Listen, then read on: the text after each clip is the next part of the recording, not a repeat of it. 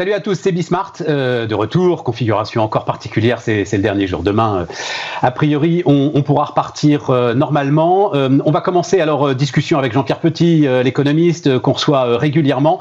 J'ai envie de reparler avec lui de tout ce qui se joue autour des États-Unis, autour de la puissance du plan américain. Je trouve qu'on banalise, qu'on parle pas assez finalement de, ce qui est en train de se passer en ce moment aux États-Unis. Donc, donc on va voir ça. Et puis ensuite, alors deux rediffusions qui sont, comme à chaque fois, j'essaye de le faire en, en lien avec l'actualité. D'abord, euh, toutes les histoires d'accélérer en sortie de crise, qui est euh, aussi une, une donnée importante. Euh, vous verrez ce qui peut se passer du côté de l'aéronautique, où là, pour le coup, sans doute, l'argent public est bien utilisé, où il y a une certaine solidarité de filière, et vous avez des équipementiers, même de rang 2, hein, c'est-à-dire même des, des grosses PME, on va dire ça comme ça, qui sont en train justement d'investir et de préparer la sortie de crise.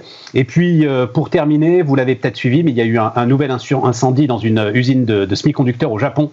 Et donc, euh, je vais vous redonner l'entretien très intéressant euh, qu'on avait eu avec, euh, avec l'un des chercheurs de l'Institut Montaigne qui a publié toute une étude complète sur les semi-conducteurs, où on découvre d'ailleurs que l'Europe, si elle le voulait, pourrait avoir une place centrale. Mais on va voir ça ensemble. D'abord, on démarre avec Jean-Pierre Petit.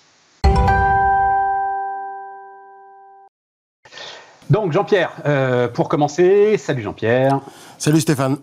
Alors, euh, j'ai appelé ça donc USA euh, la puissance en action. Euh, ce que je lis et ce que j'entends partout, c'est que Biden va trop loin, trop fort, qu'il arrose le sable, que 1900 milliards, on n'en a pas besoin, et que derrière, la machine américaine va rentrer en surchauffe et, et dérégler le monde entier. Voilà, en gros, si tu veux, ce qu'on entend énormément autour de ce plan Biden. Donc, je voulais voir ce que, ce que tu en penses et toi. Ça, c'est les cris d'orfraie euh, traditionnels euh, lancés par les économistes européens. Faut pas aller trop loin. Faut surtout se modérer. Hein. On sait jamais. Si on crée trop d'emplois, on sait jamais. Si jamais le taux de chômage au scandale revenait vers les 3,5%, qui, comme tu le sais, allait générer forcément beaucoup d'inflation. Hein. Tu ne te rappelles pas des discours il y a quatre ans après l'élection de Trump, en novembre 2016, on disait comment une relance budgétaire et fiscale, parce que Trump, il y a quatre ans aussi, a lancé une relance budgétaire et surtout fiscale en plein emploi. Hein oh là là, ça va générer des tensions, l'inflation va exploser, les taux d'intérêt vont exploser, ça va être la cata.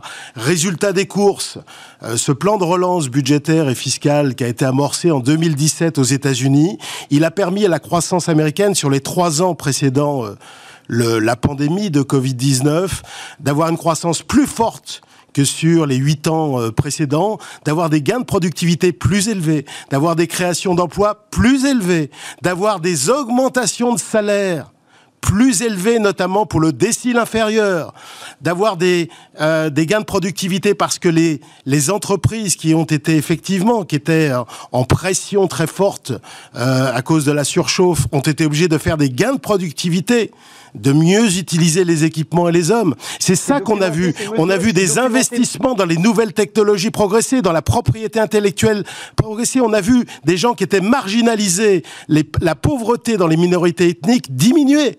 Voilà la réalité. Et là, et le salaire. Euh, euh, Trump a été un président social aussi paradoxal que cela puisse paraître. Le, le, poids des salaires dans la valeur ajoutée a progressé. Si tu regardes le décile inférieur, les ceux qui gagnent le moins aux États-Unis, les 10% de salaire les, les plus faibles, ça a dépassé euh, les. La, évidemment pas pas le niveau, mais euh, la, la, courbe a dépassé les euh, les, les déciles supérieurs. C'est-à-dire qu'il y a une amélioration de la situation des des plus vulnérables aux États-Unis. Voilà. Et c'est ça ce qu'on a appliqué, c'est la surchauffe. Et, ça marche bien la surchauffe parce que même si l'inflation démarre un peu, elle va redémarrer, elle va passer au-dessus de 2, même de, de 3, mais on s'en fout. Si c'est le prix à payer pour une accélération, si c'est euh, accélération macro, pour des créations d'emplois et pour redonner, redonner de l'espoir dans le pays. C'est ça qu'on devrait faire en, en Europe. Voilà, pour arrêter le désespoir. Euh, Jean-Pierre, Jean-Pierre, c'est passionnant. Et puis euh, Trump aurait dû te, aurait dû t'embaucher pour sa campagne. Mais ça aurait peut-être mieux marché. Il n'y a pas eu Covid en fait, hein parce que les Américains le savent ça. Ouais, c'est ça. C'est-à-dire que comme c'est Trump, on l'écoute pas. Mais, mais, tout ce qu'il disait sur euh, la vitalité historique de l'économie américaine se confirme aujourd'hui, c'est ça en Absolument. Ne parie jamais contre l'Amérique, comme l'a dit récemment Warren Buffett. L'Amérique, c'est toujours se relever. Et c'est vrai. Depuis 250 ans, c'est le cas. mais Néanmoins, c'est à coup de euh, dépenses publiques colossales. Je sais bien que euh, tu es dans une, logique très intéressante d'ailleurs, dont il faudra qu'on reparle, qui sera au cœur sans doute de notre campagne présidentielle, euh, autour de la dette, de l'accroissement de la dette, de la dépense publique, du rôle des banques centrales, etc., etc., qui est le sujet qui nous passionne, toi et moi.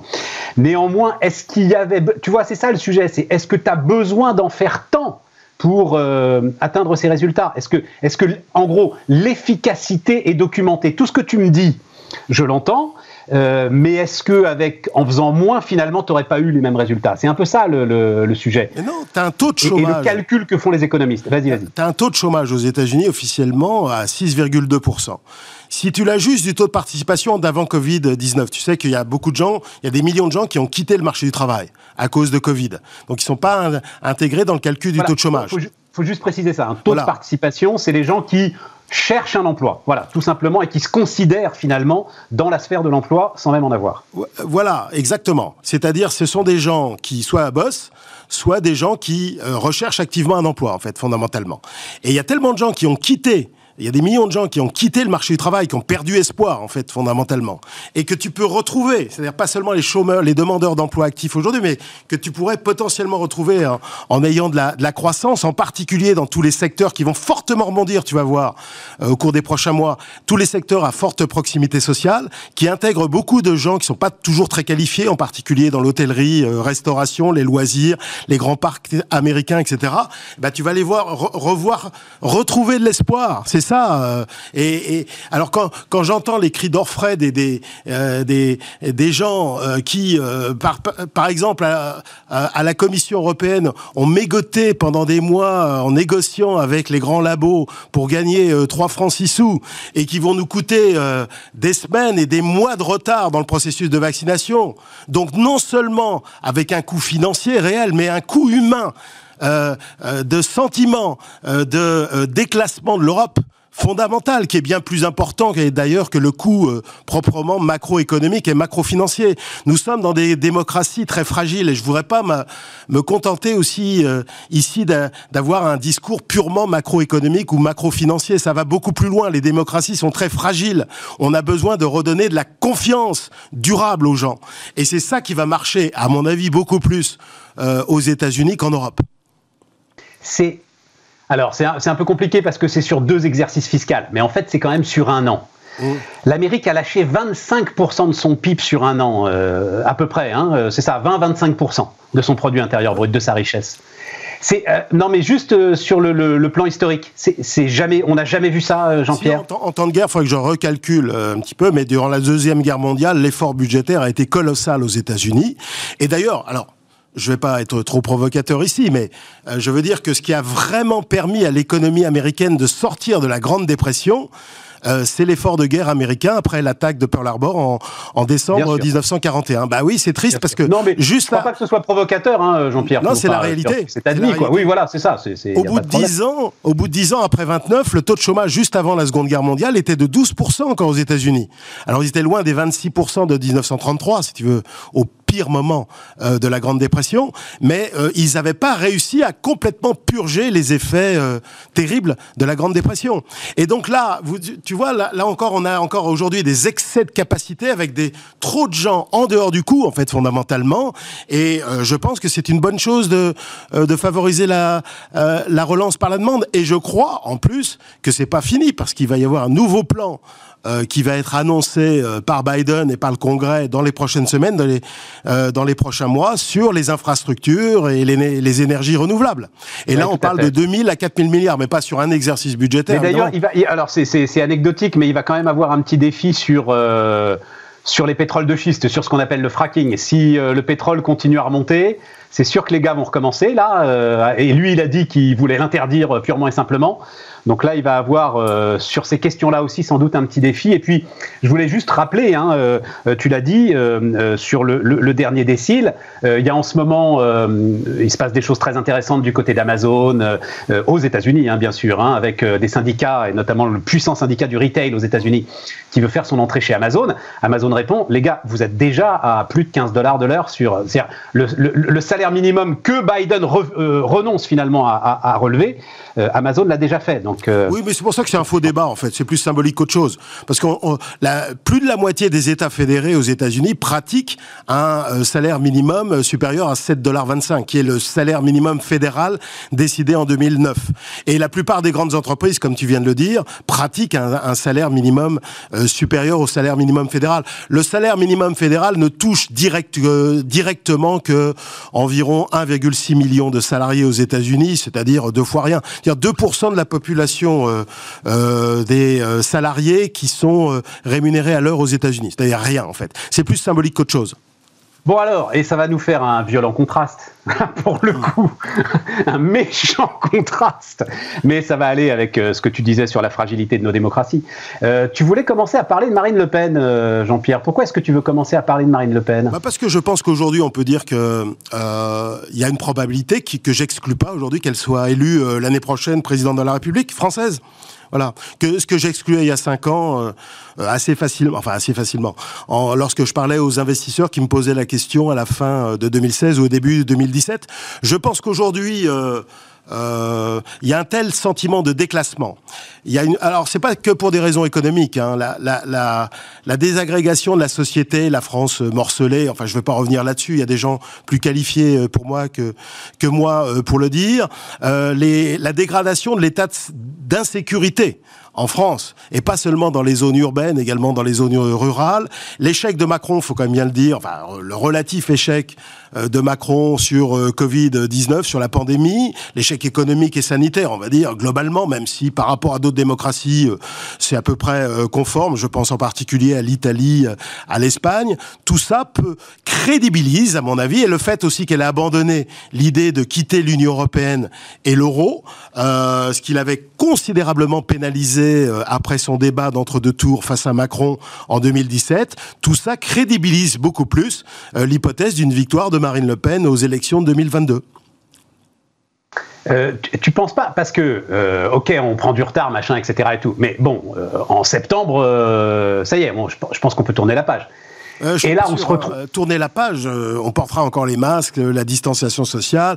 Il y aura encore des. En France, hein, En France, mais, même si on. Tu, seras, tu seras sur des croissances de 4, 5, 6% des trucs qu'on n'a jamais connus. Non, non, mais je, ne crois pas que ça va tout balayer, que ça va nous ah non, Ça va pas tout balayer le, le, le, le, souvenir de l'échec euh, français du déclassement, quand même, le pays de Pasteur, euh, qui est quand même parmi les, les, les grandes démocraties occidentales l'une des plus en retard dans le processus de, de vaccination, le pays qu'on nous vantait comme un pays très avancé dans le domaine euh, de la santé, qui a été pénalisé sur les masques, sur le testing, sur le tracing et sur la vaccination. Franchement, moi je pense que ça va au-delà de la macroéconomie, Stéphane. Moi je ah, pense qu'il faut pas, il faut pas se limiter aux, performances macro, parce que si tu veux que tu aies 6 ou 7%, je crois qu'on peut avoir 7% de croissance en France. C'est pas ça qui va impressionner les gens. C'est pas oh, ça qui va. Si, Jean-Pierre, mais bien sûr que si, ah tu le sens. À un moment, quand même, il dit économie stupide. À un moment, c'est quand même l'amélioration de notre situation, euh, la frénésie de l'activité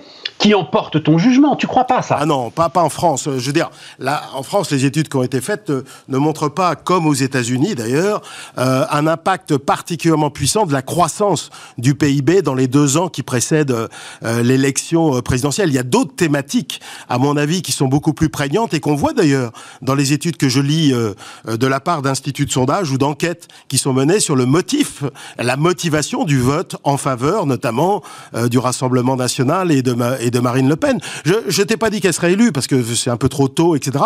Mais je pense qu'objectivement aujourd'hui, la probabilité qu'elle soit élue est euh, nettement supérieure à il y a cinq ans. Alors, euh, il se trouve que, euh, pur hasard, hein, mais Bernard Sananès, bah, justement, qui sonde l'opinion pour l'Institut Elab, sera avec nous jeudi, jeudi soir, donc enfin avec vous si, vous êtes avec nous jeudi. Et donc à ce moment-là, je lui, poserai la question. Ça veut dire que on reprendrait ce sketch, mais ce serait quand même la troisième présidentielle où on le joue, hein, ce sketch sur euh, la tension sur la dette française, euh, et patati et patati. Alors justement, c'est intéressant ce que tu dis parce que je pense que pour une fois, il n'y aura pas euh, de tension très forte avant. C'est-à-dire que je pense que dans la mesure où Marine Le Pen a, a, a totalement exclu euh, toute velléité de sortie de l'Union européenne et de la zone euro, je pense qu'elle se recentre sur cette question en tout cas, et qu'elle va essayer d'attirer euh, les éléments euh, de droite plus traditionnels autour d'elle. Je pense qu'il n'y a pas de tension avant. C'est plutôt après. Parce qu'après, c'est quoi Une fois qu'elle est à l'Élysée, après, c'est pas du tout la garantie d'avoir une majorité au Parlement, à l'Assemblée nationale, et c'est le désordre. Jean-Pierre, on a le temps. on a le temps d'en reparler sur la vraie. non, mais je veux dire, avant, non, non, mais là, je, prends ton point que je trouve très intéressant. C'est même si à un moment on se met à avoir des frémissements euh, et plus que des frémissements dans les sondages, mm. il n'y aura pas cette tension sur la dette. Non. Euh, parce que justement, elle n'a plus le même discours. Et ça, effectivement, et ça c'est très important. Par contre, après, euh, s'il y a du désordre dans la rue, si bah, est-ce que les médias seront à 99% Oui, non, mais après, je veux dire, c'est plus après qu'il peut y avoir des tensions. C'est pas tellement avant. Raison de plus pour que pour pas mégoter avec l'argent public et pour euh, le déverser très très largement, Jean-Pierre. Hein mais très largement, mais très largement n'est pas euh, antinomique d'efficacement. Euh, la macroéconomie montre que euh, il y a des périodes où, et je crois que nous, nous sommes dans cette situation, où euh, un, un, expansionnisme budgétaire et monétaire est absolument la condition indispensable de notre redressement et de notre capacité à reprendre notre destin en main. C'est ça qui est important. N'oublie jamais que dans le, le vecteur principal du populisme, c'est le sentiment d'impuissance publique. On ne peut pas continuer à dire aux gens je ne peux rien faire à cause de Bruxelles, à cause de Francfort, à cause de ceci, à cause de cela. Voilà. Merci Jean-Pierre. Merci, Stéphane. Reste une seconde encore euh, avec moi parce que euh, donc euh, quelques quelques rediffusions maintenant. Et alors, pour le coup, ça va parfaitement coller avec ce qu'on était en train de se dire, c'est-à-dire cette, cette, volonté d'accélérer en sortie de crise. C'est la volonté alors du groupe RAFO que vous allez peut-être découvrir. RAFO est donc, je vous le disais en, en sommaire, un sous-traitant de l'industrie aéronautique, travaille pour Airbus et pour Dassault. Et donc clairement, les commandes militaires permettent d'encaisser le choc de la crise euh, dans le secteur. Mais vous allez le voir, la filière est déjà prête à rebondir.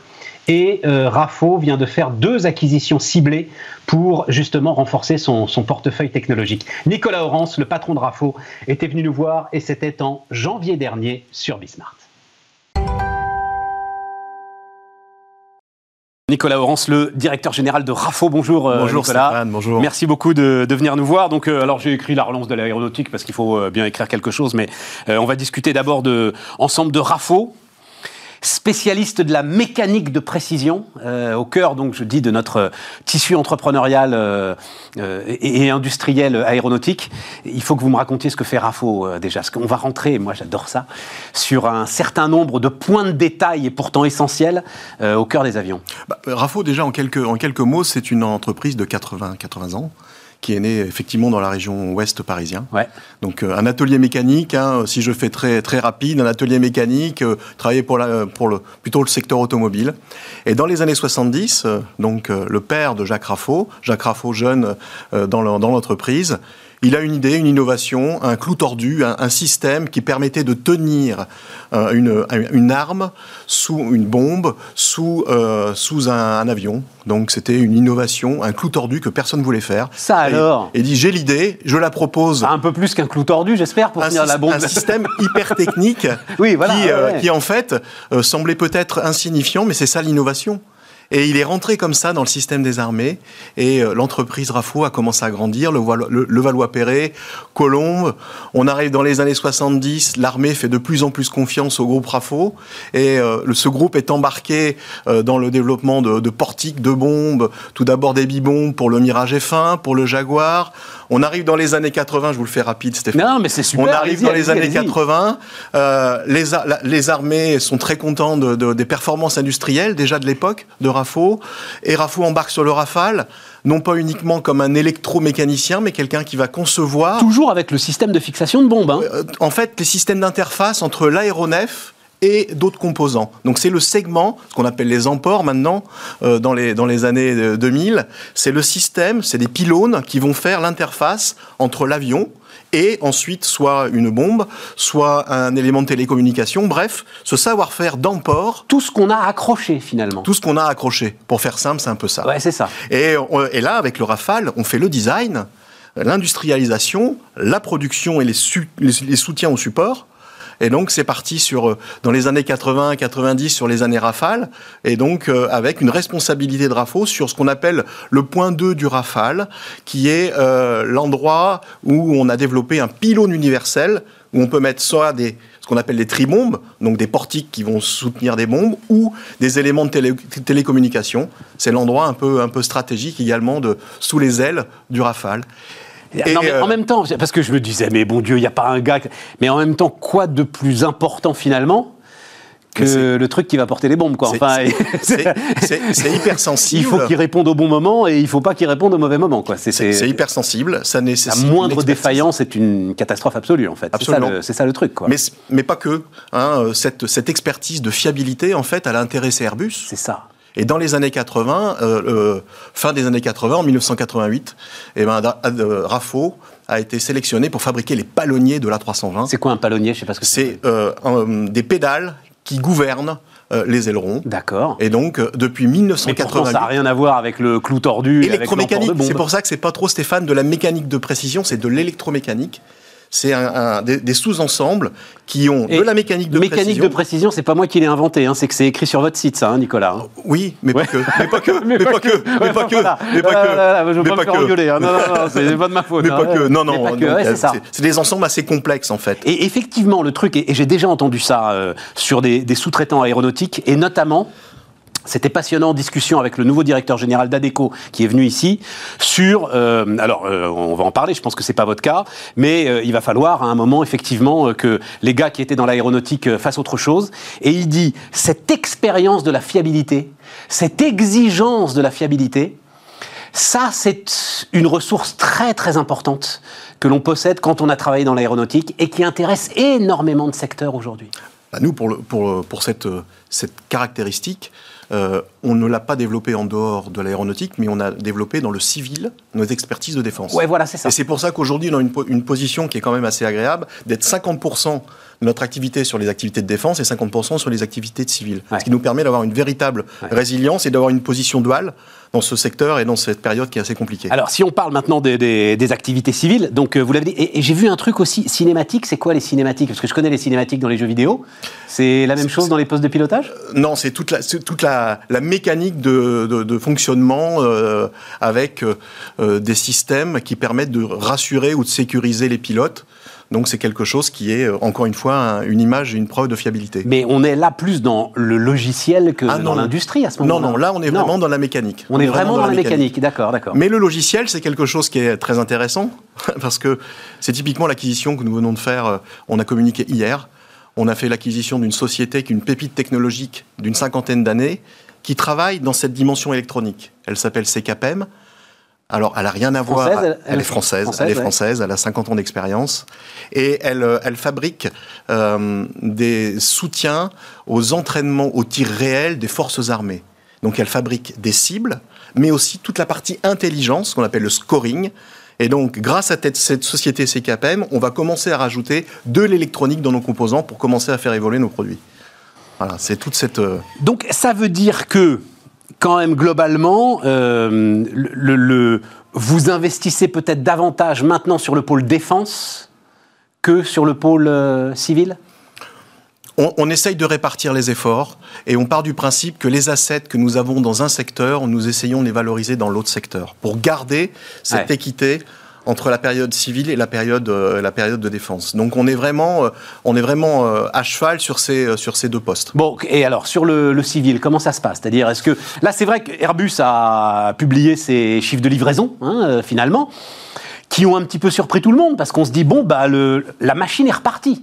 Est-ce que vous, vous avez le sentiment que la machine est repartie, la, La machine, machine, industrielle? la machine va repartir. La machine va. On, encore on trop a, tôt, on a- oui, on a- c'est encore trop tôt. On a encore euh, vraiment des, des cadences qui sont faibles sur certains segments. hein. La 350, typiquement, il est, il est encore assez bas. La 320 n'est pas encore au, volume de 60 avions par mois que nous avions en, en 2000 en 2019. Ouais. Donc oui, nous sommes confiants, ça va repartir. Mais on est résilient, on travaille sur la rationalisation de nos sites, la rationalisation industrielle, pour être prêt effectivement dans la phase de rebond, qui on, on espère qui sera 2022-2023. Ah oui, pas avant, quoi. Ah non, non, non, faut travailler. Et le, sujet, parce que c'est ça qui était le sujet passionnant avec l'aéronautique, c'est que euh, il y a un an, euh, Airbus, alors je sais pas pour vous, mais je pense, vous demandez de monter en cadence. Ah oui. Airbus mais, euh, demandait, euh, investissez, euh, vous n'allez pas assez vite, nous devons aller plus vite, etc., etc., etc. Toute la supply chain était, était embarquée sur des Sous cadences. tension Absolument. de dingue. Est-ce que cette tension reviendra ou est-ce que finalement, on se dit qu'on va être, votre sentiment, un niveau en dessous quand même en termes de production parce que le transport aérien ne retrouvera pas euh, la croissance phénoménale qu'il avait avant le Covid? Le besoin à 20 ans est toujours le même.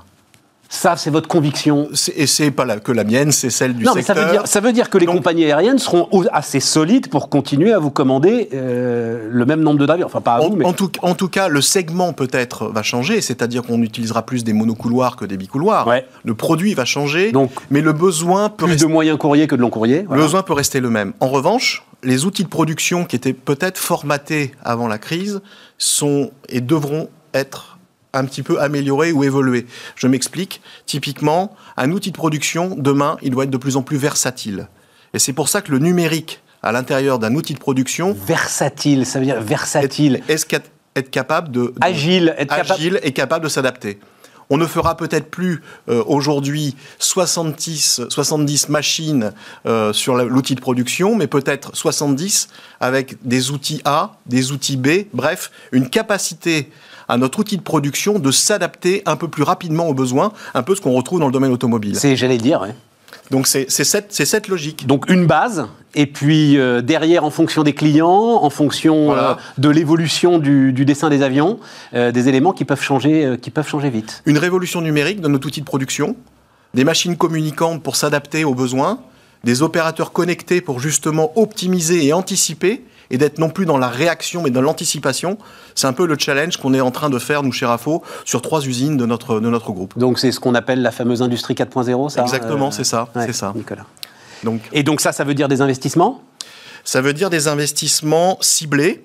On va pas forcément investir dans des gros robots, mais plutôt des cobots, des collaboratives robots qui vont aider l'opérateur. Ouais, Donc, on n'est on n'est pas dans une logique où on va mettre euh, des investissements massifs en robots, mais on va mettre l'humain au cœur du dispositif et on va, je dirais, augmenter nos opérateurs, augmenter les compagnons pour qu'ils soient plus réactifs et plus agiles.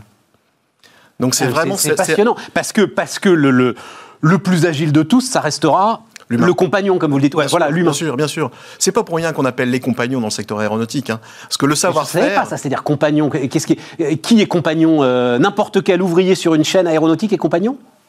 Sur, normalement, il y a des qualifications, mais Ouais. en tout cas, un compagnon, c'est quelqu'un qui euh, a un vrai savoir-faire. Et on est sur des métiers, nous, qui sont des métiers de soudure, des métiers de chaudronnerie, des métiers d'usinage, des métiers d'assemblage. Et donc, il y a euh, beaucoup de, de documents, beaucoup de, de spécifications, mais il y a quand même euh, l'expertise des ça. opérateurs qui fait la différence. C'est ça. Et donc, dans la versatilité, justement, dans l'adaptation des moyens, c'est ce savoir-faire humain qui sera cœur dans la révolution industrielle 4.0. Super intéressant. Super. Et alors donc vous avez prononcé le mot. C'est vrai que euh, donc euh, cobot, c'est-à-dire c'est l'élément aujourd'hui qui intéresse énormément les industriels, dont j'entends beaucoup parler. C'est-à-dire oui effectivement il y a, il y a, euh, les grands ateliers robotisés qui construisent des voitures. Là on est tous d'accord, il y a aucun problème avec ça.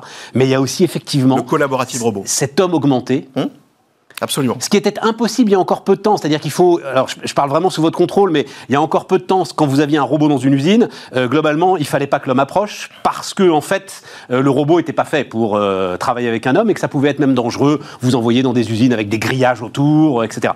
Et c'est tout ça qui est en train de changer aujourd'hui, Oui. avec un robot beaucoup plus intelligent, souple, connaissant l'humain à côté de lui. Enfin, c'est assez extraordinaire. hein. Et il fait les tâches de, de- de- de faible valeur ajoutée. C'est ça. Moi, j'ai deux cobots. On a deux cobots dans notre usine de Solier IS où on a, on a une activité de fixation par matrissage, où là, les opérateurs sont maintenant très satisfaits parce que c'était un peu reluctif d'avoir un robot ou un cobot à l'intérieur d'une usine. Ouais. Maintenant, on voit bien que c'est quelqu'un ou c'est une machine qui va aider l'opérateur à être plus efficace, à, à travailler, à optimiser euh, le, le, les accidentologies, en tout cas les problèmes qu'on peut avoir dans une usine. Donc c'est vraiment, euh, maintenant, c'est vraiment main dans la main. Quoi.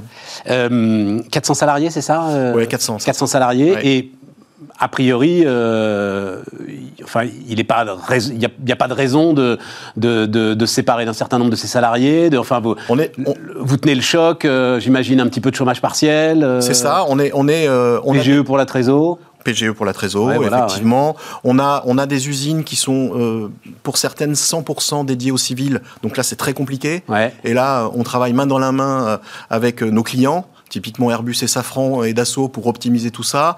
Euh, on essaye de réinternaliser de la prod sans pour autant fragiliser notre supply chain. Parce que ça sert à rien de Mais bien réintégrer. Donc on essaye d'être assez vigilant et agile et on, on ouvre toutes les pistes de, de, de, de soutien. Typiquement, on veut s'impliquer et on s'implique dans le cadre du plan de relance où on a été financé pour moderniser notre architecture digitale. Donc Ouais. on a été lauréat euh, du plan de, moderni- du plan de, de modernisation. On s'implique dans ça, le ça veut CORAC. dire que ça marche alors, par exemple. Bien sûr que ça marche. Bien sûr que ça marche. En fait, il suffit. et- et l'argent, vous l'avez déjà Il est déjà décaissé? Pas encore. Pas encore quand même. Pas encore. Pas encore, Pas mais enfin, encore. les accords sont donnés. Voilà. un, c'est un soutien qui est monumental pour justement dans cette période 2021-2023, eh ben, que la supply chain se transforme, devienne plus robuste et se prépare aux nouveaux enjeux. Donc euh, ça marche. Mais il faut avoir une stratégie claire, il faut savoir où on veut aller, donner le cap et le sens à nos opérateurs, avoir des actionnaires qui nous font confiance, et c'est le cas chez Rafo, on a des actionnaires Actionnaires familiaux, enfin. qui, non, qui étaient familiaux pendant 78 ans, mais là maintenant ce sont des partenaires financiers avec le groupe HLD, fondé en 2010 par Jean-Bernard Lafonta, qui est un vrai entrepreneur et qui nous fait confiance. Il a 55% chez nous, ACE Management à 15%. Vous connaissez Marwan, il nous suit. Alors, il Marwan, parce qu'on n'est on pas intime non plus, c'est Marwan Laoud. Alors, directeur de la stratégie, d'abord de ADS, puis d'Airbus pendant de très nombreuses années, et qui maintenant, euh, effectivement, euh, pilote ce, ce fonds d'investissement sous l'étendard de. euh, Tikeo. Le nom m'échappe, voilà, Tikeo Capital. Absolument. Euh, absolument. Donc les Ouais, actionnaires nous font confiance, on donne le cap et le sens à nos opérateurs et on se prépare à la transformation Avec toute une filière. avec toute une filière. Avec toute une filière. C'est un modèle industriel, hein?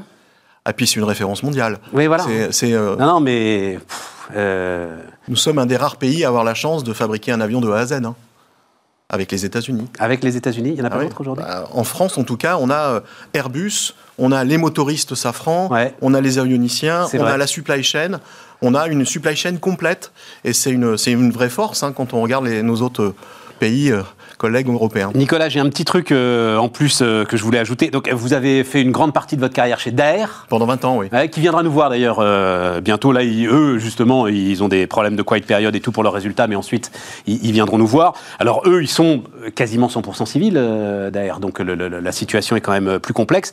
Vous avez décidé, c'était avant le confinement, hein, d'aller Oui, euh, oui, diriger oui, Rafo. absolument. Euh, alors que bon, vous étiez cadre dirigeant chez Daer. Ouais. Je crois que vous aviez monté un pôle de compétitivité, même j'avais vu ça dans l'ouest de la France. Président du pôle MC2 pendant 7 ans, oui. Alors, mais, mais là aussi, pas vraiment dans l'arc, euh, parce que c'est vrai qu'on dessine souvent l'arc aéronautique de Bordeaux à Toulouse, et vous, c'était plutôt dans la région de Nantes, c'est ça Je le gourre Oui, pas, mais, hein, mais, mais Nantes, c'est là où, sont, où naissent tous les, tous les Airbus. Les questions centrales de voilure de toute la famille Airbus depuis 1968, ils sont faits à Nantes. C'est ça.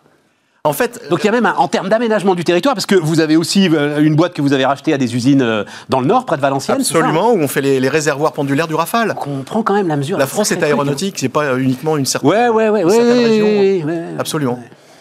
Ouais. Et, et donc non, alors ce qui m'intéresse, ce qui m'intéressait, vous allez comprendre où je veux en venir, parce que voilà, on peut avoir aussi des discussions de, des discussions d'adultes, c'est que euh, vous avez pris quand même un, un risque dans votre carrière d'aller diriger un groupe à 50 ans, Oui. en disant 50 ans c'est l'âge rêvé pour sortir de sa zone de confort. J'ai lu ça. euh. Bah c'est oui, mais c'est vraiment ça.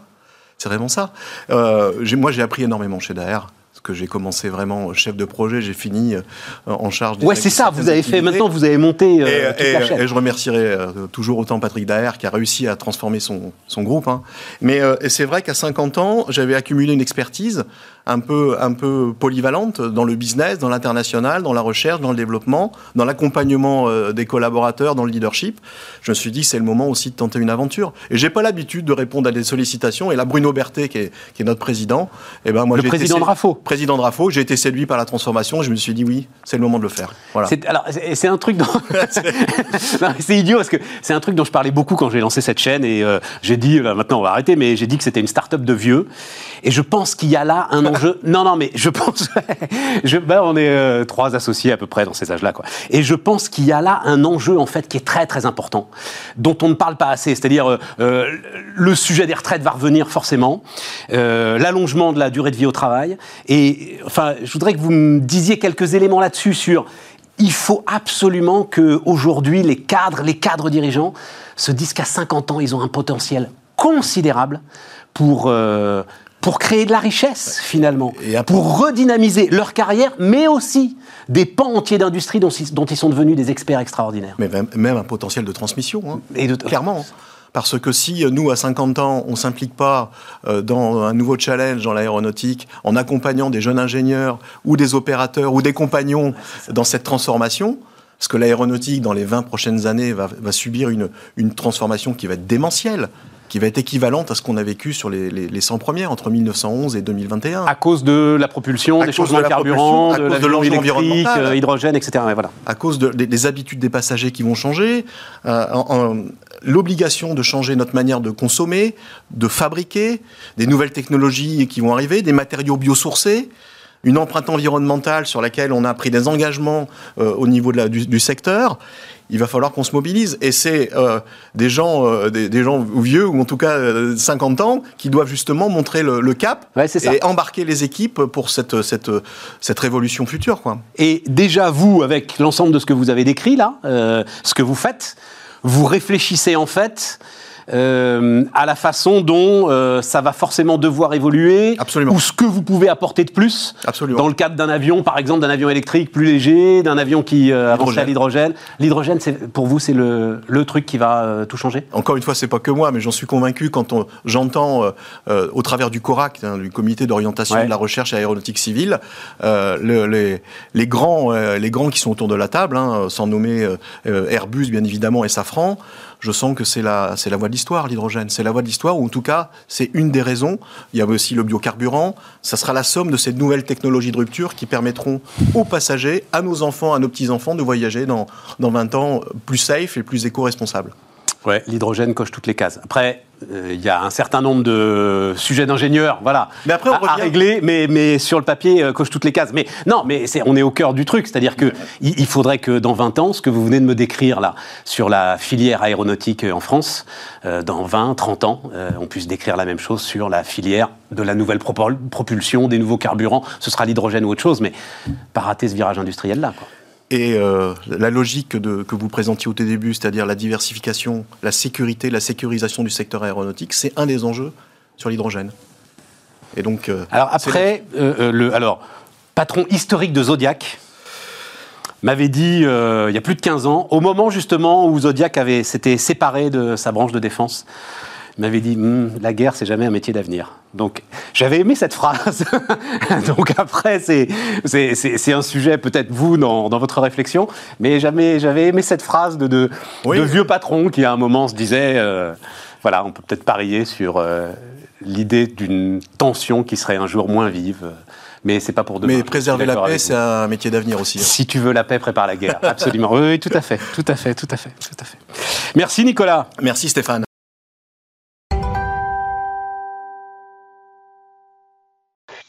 Voilà donc pour, euh, Rafo et pour Nicolas Laurence. Euh, et maintenant, on va parler des semi-conducteurs. Vous l'avez peut-être suivi, il y a eu un, nouveau coup dur hein, euh, pour l'industrie des semi-conducteurs. C'est le japonais Renesas Electronics, qui est un, gros fournisseur d'ailleurs de, de l'industrie automobile qui a été victime d'un incendie dans le nord du Japon, ce qui va encore aggraver les pénuries dans le secteur.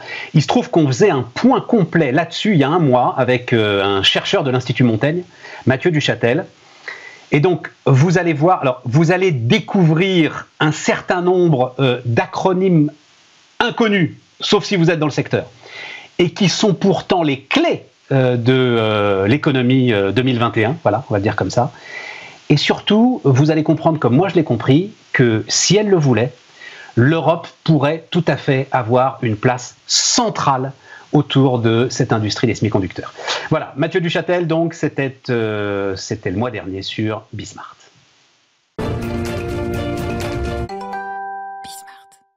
Et donc c'est Mathieu Duchâtel qui est avec nous. Bonjour Mathieu, Bonjour. Euh, directeur euh, Asie de, de l'Institut Montaigne. Euh, et donc vous avez publié une note complète hein, autour de, de, cette affaire de semi-conducteurs. J'imagine d'ailleurs, enfin, le, le, la pénurie, depuis combien de temps on en parle de la pénurie? Pour trois mois facile à peu près peut-être Alors euh, oui, c'est vraiment l'hiver, le tournant, le tournant du mois de janvier que ouais, ça voilà, devient vraiment ça, frappant ouais. pour l'industrie automobile. Euh, mais on parlait des semi-conducteurs pour autre chose que la pénurie euh, depuis quand même 2-3 ans dans le contexte des relations US-Chine. Voilà, c'est ça. Il y, a, il y, a, vraiment deux aspects différents euh, dont on va parler. Il y a quand même l'aspect pénurie parce qu'il en dit beaucoup sur euh, la concentration en fait hein, aujourd'hui de, de l'ensemble de l'outil de production notamment et puis de ce qui se fait de plus moderne aujourd'hui en matière de semi-conducteurs. Et puis il y a effectivement cette idée US-Chine et bah, je pense que et nous au milieu Les de tout ça. Voilà, mais oui, mais et nous au milieu de tout ça. D'abord la pénurie. Euh, effectivement, je, je, je regardais fort d'estime que ça va lui coûter quand même en résultat opérationnel, hein, en résultat opérationnel, hein, entre 1 et 2 milliards et demi de dollars. Mmh. Ouais, c'est considérable. Oh, résultat opérationnel, les amis, hein, pas du chiffre d'affaires. Mmh. On a une idée un petit peu de l'impact que cette pénurie va avoir, euh, Mathieu, sur... Euh, sur les économies développées aujourd'hui Alors, on, on, tout, tout, le monde ne l'a pas chiffré. On voit ouais. qu'elle a aussi un impact sur l'emploi. On voit que, que, Volkswagen, par exemple, a mis des ouvriers au chômage. Ouais. Euh, on enfin, voit chômage, de, chômage partiel, partiel, chômage technique, hein, évidemment. Exactement. Ouais, tout à fait. Euh, on voit que de nombreux constructeurs sont touchés. Euh, et puis surtout, il y a la question de est-ce que cette pénurie ne va pas s'étendre un peu au-delà, finalement, de l'industrie automobile? Pourquoi est-ce que l'industrie automobile est aujourd'hui euh, particulièrement touchée? Enfin, euh, enfin je veux dire, on le sait, mais toutes les industries aujourd'hui consomment des, des, puces électroniques. Alors en, complètement, il y, a, il y, a, plusieurs causes à ça. Il y en a au moins trois en fait. D'abord, ça nous ramène quand même au contexte US-Chine et, et, aux sanctions euh, américaines, enfin aux restrictions américaines sur les acquisitions par Huawei ouais. euh, et par les entreprises d'affiliés de Huawei de technologies semi-conducteurs. Ça nous ramène à mai 2019. C'est ouais. la première salve qui est tirée par l'administration Trump. Et Huawei commence à constituer des stocks ouais, euh, et pèse beaucoup sur l'ensemble des fonderies. Donc, euh, effectivement, la construction, la manufacture de semi-conducteurs est très concentrée sur différents pôles. Euh, et donc, on a l'effet stock Huawei qui s'accroît beaucoup euh, pendant l'année 2020, au moment où les restrictions américaines deviennent plus serrées. C'est un premier effet. Le deuxième effet, c'est vraiment euh, la crise Covid-19 euh, et le fait euh, que ben, d'abord, on a le, tout numérique, le pur numérique, qui consomme énormément de semi-conducteurs et comme en général, on est dans une situation où la production de semi-conducteurs est insuffisante pour faire face à la demande. C'est déjà le cas de manière générale. On a d'une certaine manière une compétition entre le numérique et l'industrie automobile. Sauf que dans l'industrie automobile, on a une pause quand même dans, dans, dans la manufacture ouais. au moment des, des, grands confinements et ensuite un pic derrière. Euh, qui fait que tout ça bouscule vraiment le paysage des commandes, des fonderies. Et puis, on a le tout numérique qui prend son envol d'une certaine manière dans, dans, la, pendant, dans le courant de l'année 2020. Et on se retrouve aujourd'hui avec une situation où euh, ces différents facteurs rentrent en jeu euh, et, et créent cette pénurie on appelle ça tempête parfaite hein, voilà, euh, parfois. Voilà, non mais vraiment, hein, c'est ça. Hein, quand différents éléments qui a priori n'ont aucune raison de se rencontrer euh, se rencontrent pour euh, pour créer cela.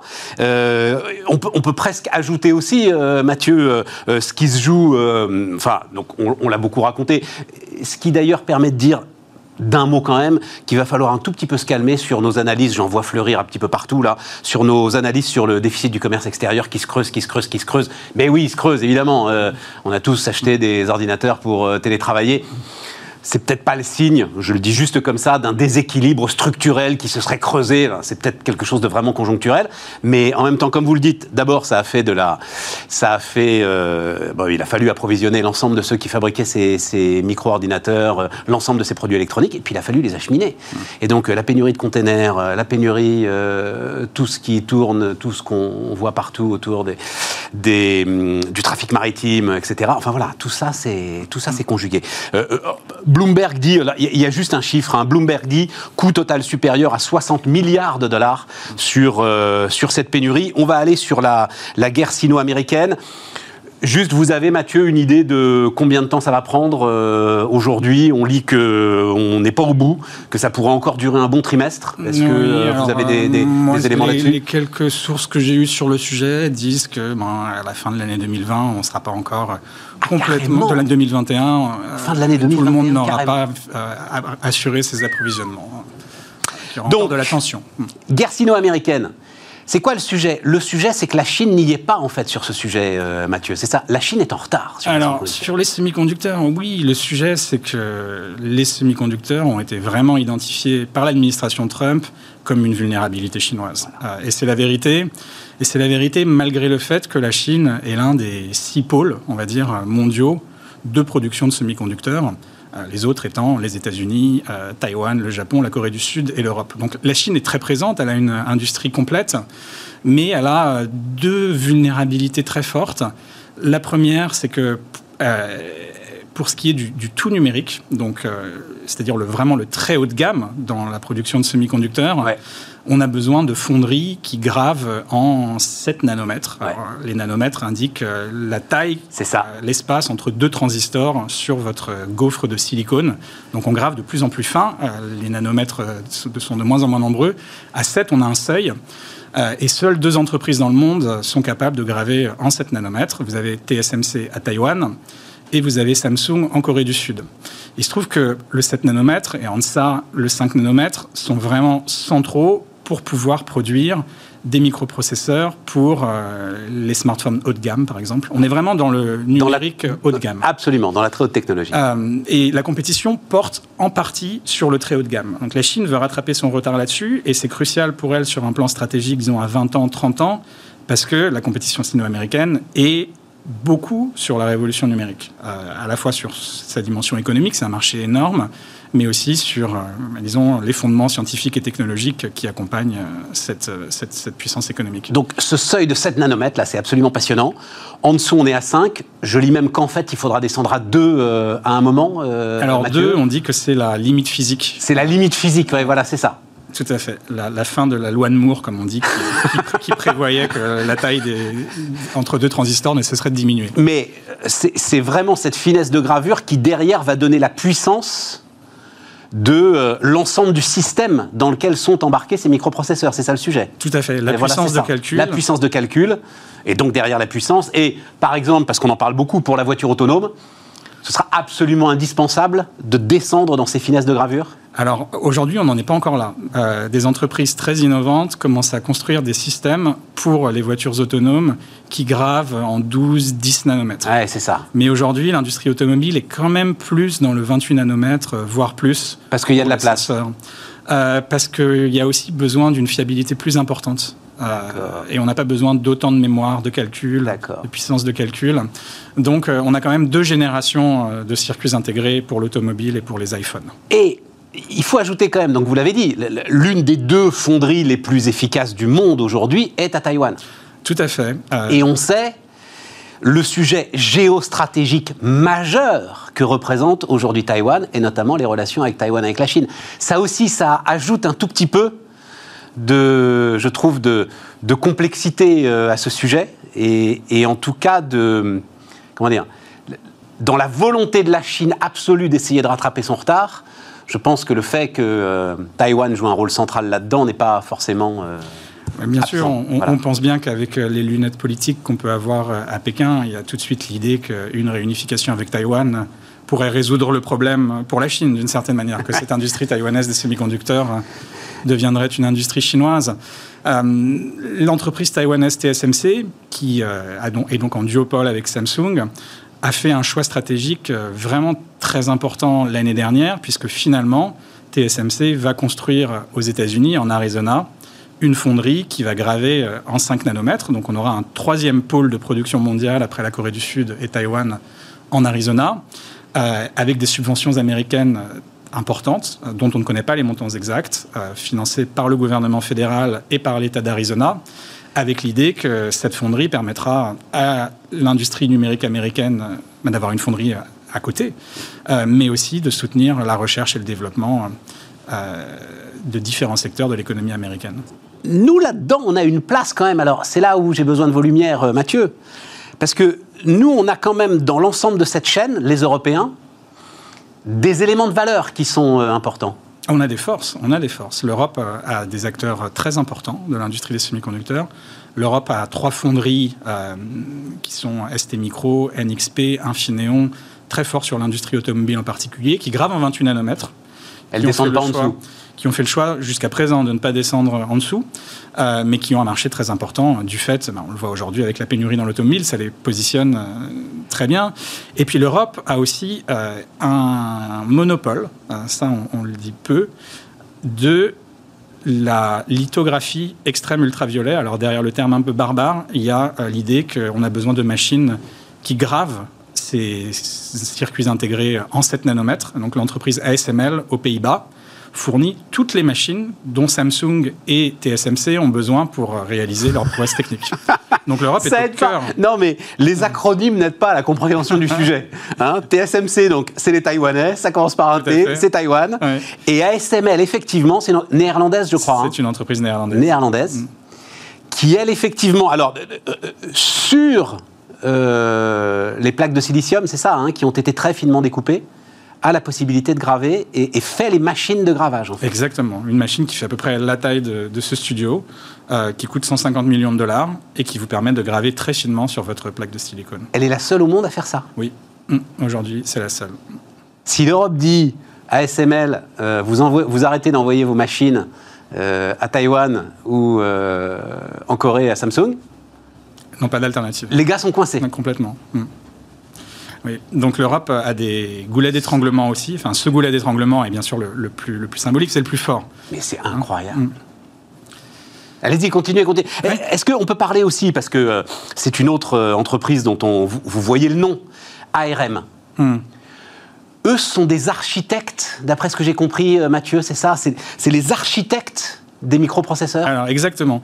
Vous avez euh, tout en haut de la chaîne, vous avez un, concepteur de semi-conducteurs. Vous prenez par exemple Broadcom ou Quadcom qui vont concevoir un circuit intégré pour votre téléphone euh, portable euh, de, toute nouvelle génération, voilà, de très haute gamme.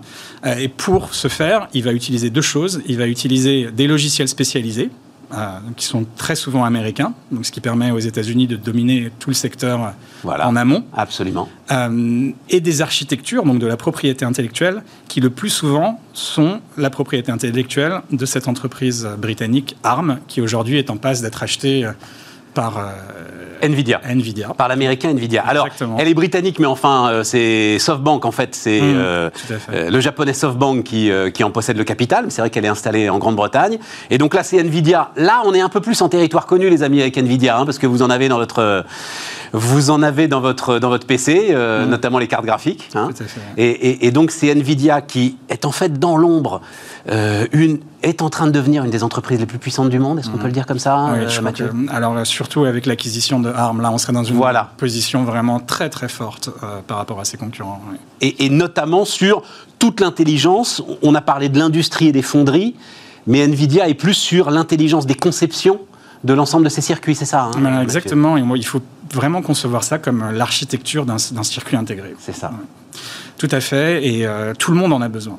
Euh, tout le monde a besoin des logiciels de conception pour euh, concevoir ces nouveaux semi-conducteurs. si vous êtes Apple, si vous êtes Samsung, vous avez besoin de ces logiciels, mais ces logiciels utilisent des architectures spéciales. TSMC, ARM, ASML, voilà des entreprises qu'on ne connaît pratiquement pas et qui sont aussi importantes aujourd'hui que Amazon, Facebook, euh, Google. Euh, c'est ça qui est absolument passionnant quand même. Bon alors, nous on a lancé, là encore un acronyme, pardon. Bismart est faite pour ça. Hein. Je ne savais même pas que ça existait. Ah, alors, projet important d'intérêt européen commun. France, Allemagne, Italie, Espagne, Pologne, c'est ça, hein, euh, Mathieu? Alors c'est pour le premier, ça. C'est pour le premier Oui. On parle aujourd'hui d'un nouveau. Euh, d'accord, mais enfin, restons déjà sur ce projet important d'intérêt européen commun. Ça veut dire quoi? Ça veut dire qu'on peut subventionner à fond l'ensemble de la recherche. Exactement. Euh, alors, c'est un instrument de l'Union européenne. Euh, donc, ça fonctionne par des choix de projets. Donc, ça fonctionne par coalition d'États.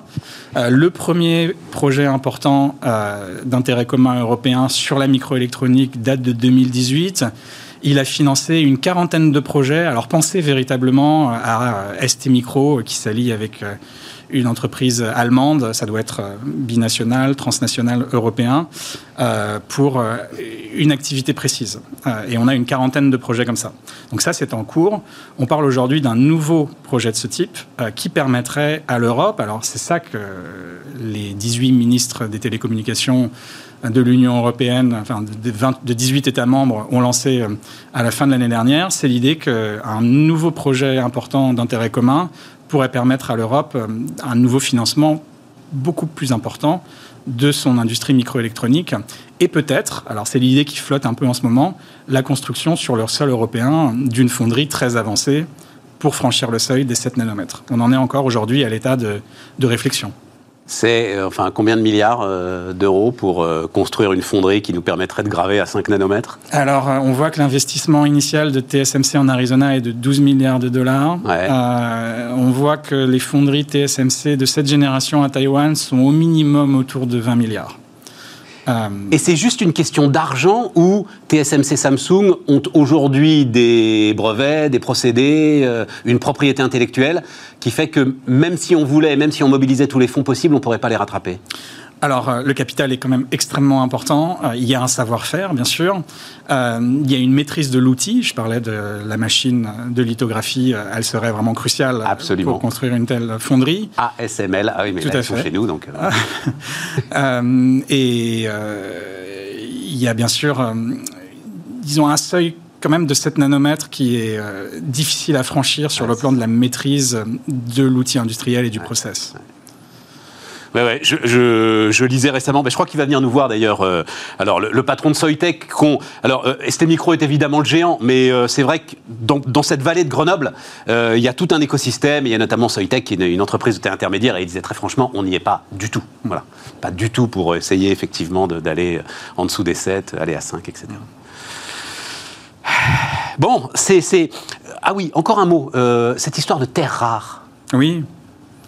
Alors les terres rares rentrent euh, dans la fabrication des semi-conducteurs. On dit que ça donnerait à la Chine un avantage euh, dans ce jeu un petit peu de rapport de force. Euh, je coupe l'accès si vous nous coupez l'accès. on a quand même un exemple assez récent de coupure en fait des approvisionnements japonais de terres rares par la Chine qui ont poussé le Japon à développer une chaîne d'approvisionnement alternative qui fonctionne assez bien aujourd'hui. Euh, voilà, c'est quand même un problème. Euh, c'est pas le problème le plus important. C'est pas le problème le plus important, mais il est quand même assez symbolique mm. dans ce qu'à un moment quand même, parce que en fait, mais tout le monde le sait, on l'a beaucoup dit, ces terres rares ne sont pas rares. Simplement, euh, on a fermé les mines au moment où. et elles sont polluantes. Et elles sont polluantes. Voilà. Donc à un moment, notre mm. souveraineté, elle elle est aussi. Euh, enfin, il y a des facteurs là-dedans qui viennent parfois contredire d'autres agendas. Mm. Donc c'est ça aussi qui rend ce débat, je trouve, euh, absolument passionnant. Bon, on a fait le tour, euh, Mathieu? Oui, à peu près. Oui, hein. on est vraiment dans une, chaîne de production qui est très interdépendante, avec des goulets d'étranglement à différents endroits, et qui est aujourd'hui bouleversée par la géopolitique, en fait, où ces goulets d'étranglement sont utilisés pour des agendas stratégiques. Euh, donc, euh, d'un point de vue européen, je pense que ça pose la question de la résilience. Euh, et, rester central dans l'interdépendance, ça veut dire cultiver nos propres forces. Et on en a, il faut le, prendre en compte. Il y a une vraie question pour l'Europe qui est une question d'avenir. Les États-Unis ont quand même mis 20 ans avant de se décider à faire ce qu'ils ont fait l'année dernière, c'est-à-dire à inviter TSMC à construire une fonderie de toute nouvelle génération. Ils ont été un petit peu euh, poussés à ça aussi par le fait que Intel, euh, donc, euh, le géant Intel, hein, tout le monde connaît, hein. a abandonné son propre projet de fondre en 7 nanomètres. Donc ça a accéléré ce débat aux États-Unis, mais c'est quand même surtout la dimension géopolitique qui a permis d'arriver à cette conclusion du côté américain. dernier point peut-être. Rapide. Le Japon pense exactement à la même chose on en parle moins, mais le Japon pense à avoir une fonderie sur son propre sol, Bien sûr. dans une idée aussi de politique industrielle et de résilience. Mathieu Duchâtel, le directeur Asie de l'Institut Montaigne, était notre invité sur Bismart. J'espère que, moi en tout cas, j'ai appris énormément de choses.